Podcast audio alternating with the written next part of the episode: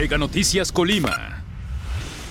Muy buenas tardes, bienvenidos a este avance de Mega Noticias. Hay información muy importante que todo el equipo de Mega Noticias ya está trabajando para presentárselo de manera pues eh, oportuna y de manera detallada a través del noticiero nocturno con mi compañera Dinora Aguirre. mire, parte de esta, pues los hechos de violencia continúan en el estado de Colima. Durante este fin de semana, nada más en este fin de semana se registró más de una decena de asesinatos. Mi compañera, pero además hubo otros eventos. Mi compañera Carla Solorio tiene todos los detalles. Te saludo con mucho gusto, Carla. Buena tarde. Hola, Karina. Buenas tardes. Un saludo a ti y a todo nuestro auditorio. Como bien lo comentas, pues este fin de semana pues fue uno de los más violentos, ¿no? Eh, eh, entre, pues ya han sido cinco meses de violencia imparable en el estado y bueno, este fin de semana fue uno de los más violentos con 11 personas asesinadas, eh, también hubo pues este incendios de vehículos y bueno eh, heridos este y, y demás.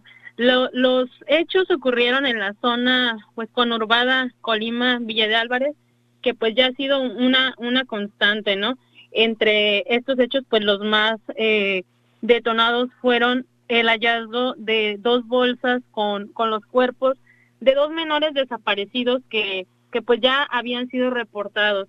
Eh, sin embargo, pues fue el sábado cuando se localizó eh, el hallazgo de, estos cuerpos eh, en la colonia Villa Salameda, en Villa de Álvarez.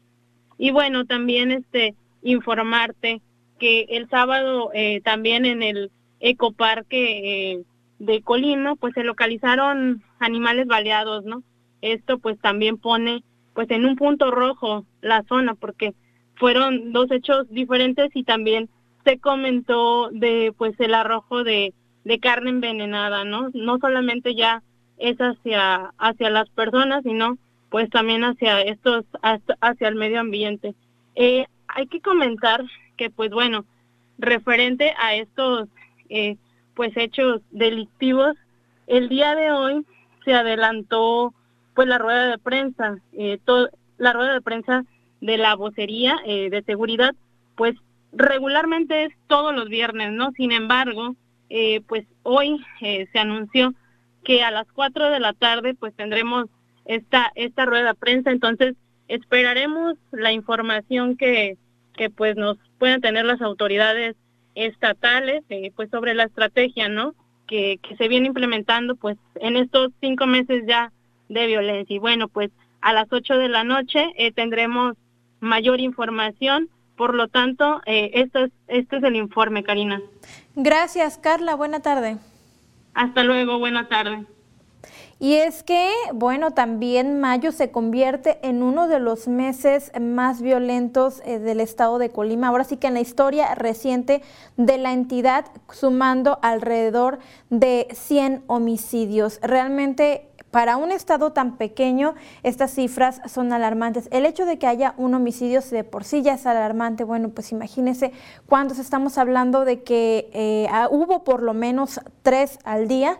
Eh, esto tomando en cuenta que eh, haciendo un cálculo, así sería alrededor de, de, tres asesinatos por día. Por supuesto que esto genera incertidumbre, temor en la ciudadanía y es que pareciera que todas estas estrategias, la llegada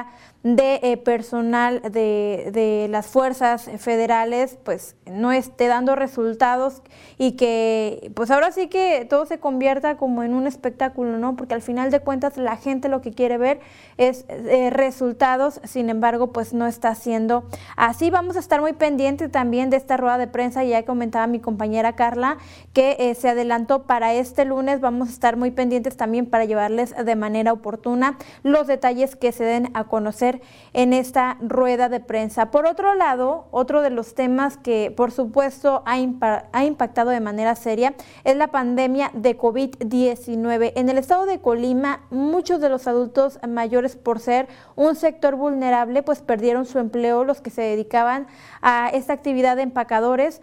Y bueno, pues eh, sobre este tema mi compañera... Eh, Alejandra Arechiga tiene más información. Te saludo con mucho gusto. Ale. ¿Qué tal, Cari? Muy buenas tardes. Buenas tardes al auditorio que hoy nos acompaña. Efectivamente, ese es un tema que hoy analiza el equipo de, de Mega Noticias. Nos dimos a la tarea de revisar las cifras de empleo que se están registrando. Ahora que la contingencia sanitaria por la pandemia de COVID-19 se encuentra a la baja, que las camas de hospital, bueno, eh, en general hay una menor ocupación que cuando esta pandemia se encontró en un periodo más álgido, y aunque estos indicadores se mantienen a la baja, eh, con, con algunas excepciones, bueno, lo que está pasando es que las oportunidades de empleo eh, especialmente para los sectores vulnerados, como bien lo señalas, que pueden ser las y los adultos mayores o los jóvenes también en edad productiva, bueno, las oportunidades de empleo no están regresando como se esperaban. De hecho, uno de los casos que están llamando la atención es justamente de los adultos mayores, porque, bueno, uno de los oficios en los que muchos de ellos empleaban era como empacadores, también se les conoce como cerillitos, eh, estas personas que conocemos que nos ayudan cuando vamos al supermercado, nos ayudan a empaquetar todos los productos que adquirimos. Recordamos que cuando comenzó la pandemia por COVID-19, se buscó proteger a este sector de la población y bajo esta premisa se decidió que ellos y ellas pues no iban a estar trabajando dentro de los centros comerciales. Pero bueno, ahora ya las medidas por COVID-19, la mayoría de las restricciones han sido retiradas por las autoridades sanitarias. Hay que recordar que el uso del cubrebocas ya en el estado de Colima es opcional en espacios públicos, mientras que solo en centros de trabajo y en espacios cerrados sigue siendo obligatorio, pero además es un cubrebocas higiénico, no, no es un cubrebocas de mayor rango o de mayor seguridad. Pese a esta situación, eh, Cari, eh, pues muchos adultos mayores todavía no tienen una respuesta sobre si podrán volver a retomar su actividad laboral en sus centros de trabajo, en los que eran sus centros de trabajo, no les han dicho si van a poder volver a laborar en este oficio, en este oficio como empacadores.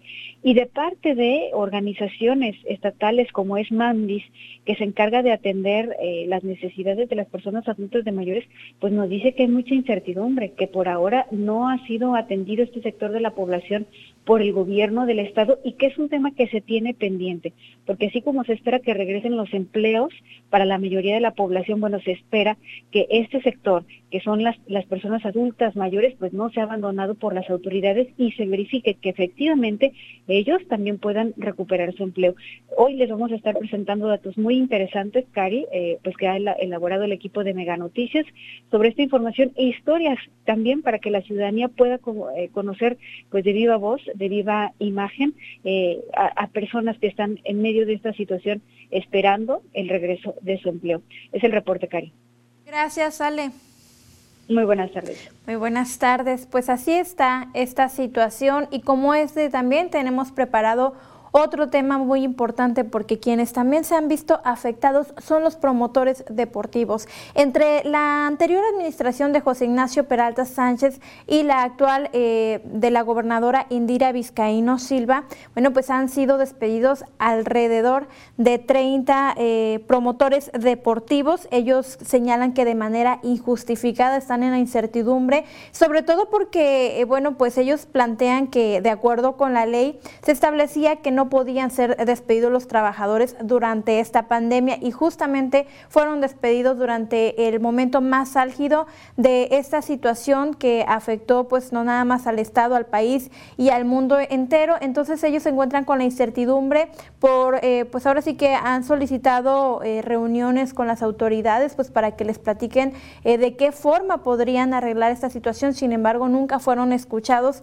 Este es el reclamo de ellos porque además en, en esta pandemia hay que recordar que de ellos dependían pues también familias enteras, entonces pues eh, vivieron, han vivido momentos muy complicados. Sobre ese tema también platicamos con el representante del INCODI, eh, INCODE, perdón, y señalan que será entre julio y agosto cuando el Instituto Colimense del Deporte revise justo la posible recontratación laboral de estos promotores deportivos. Todos los detalles, recuerde, puede conocerlos a las 8 de la noche con mi compañera Dinora Aguirre. Tenga usted muy buena tarde y buen provecho. Es hora de escribir una nueva historia con nuevos protagonistas, héroes que se convertirán en leyenda. La nueva forma de vivir la UEFA Champions League solo en HBO Max. Fútbol al máximo.